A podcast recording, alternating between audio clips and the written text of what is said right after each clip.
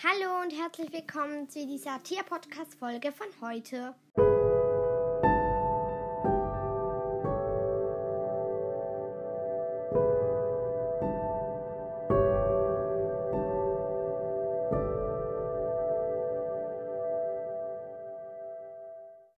Ähm, das ist heute die Tier-Podcast-Folge. Ich wollte einfach nur noch kurz etwas sagen.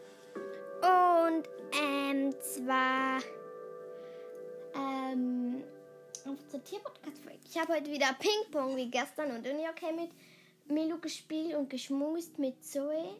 Und ich habe das Katzenklo gemacht und neues Sand reingetan. Heute Morgen noch vor der Schule. Ähm, und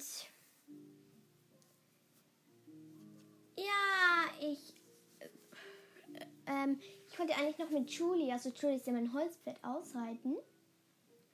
Aber das ging dann doch nicht, weil es dann schon dunkel war und ich noch Mathe machen musste.